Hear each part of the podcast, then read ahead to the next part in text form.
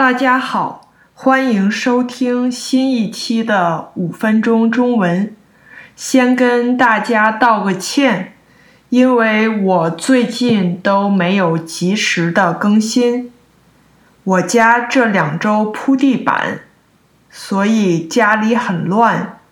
我每天忙着收拾，中间还有几天不在家，所以没有来得及做节目。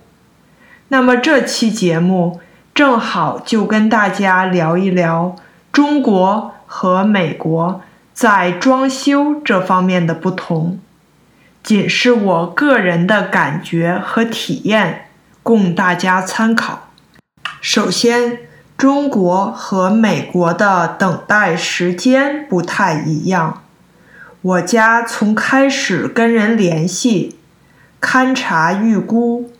挑选地板等工期，从去年到今年，好像过了好几个月。感觉在美国这个时间线挺正常的，不过在中国好像不会等这么久。我觉得也是因为疫情的影响，还没有完全的恢复。但是总体感觉中国等的时间应该会少一点儿。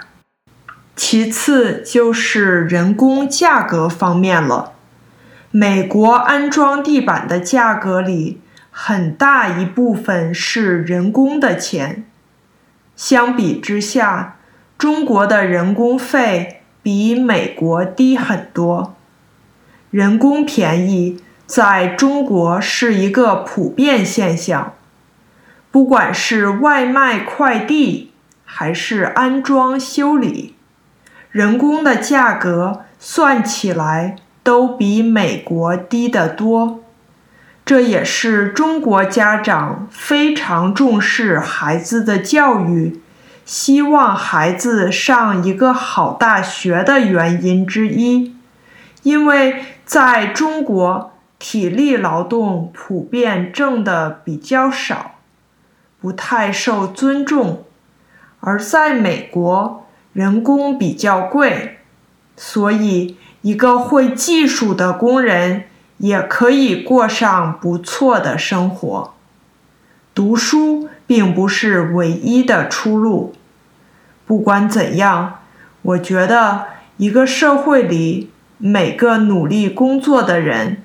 都应该获得体面的回报，每个人都应该得到尊重，这样是最好的。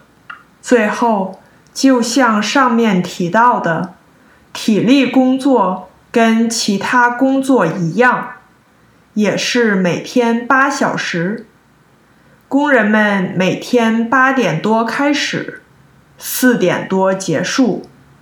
我跟我妈提到。工期比预期长了两天，我妈说，要是在中国，可能就加班赶紧给你干完了。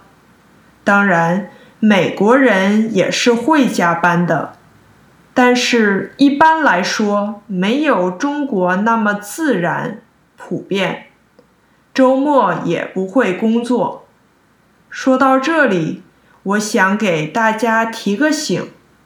那就是装修，不管是时间还是花费，一般都会超过你的预计。所以，如果你想装修，最好多留出一点儿时间和金钱。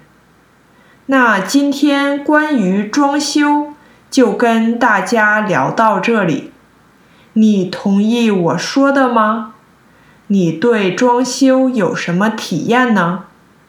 如果你有什么问题和建议，欢迎给我发邮件。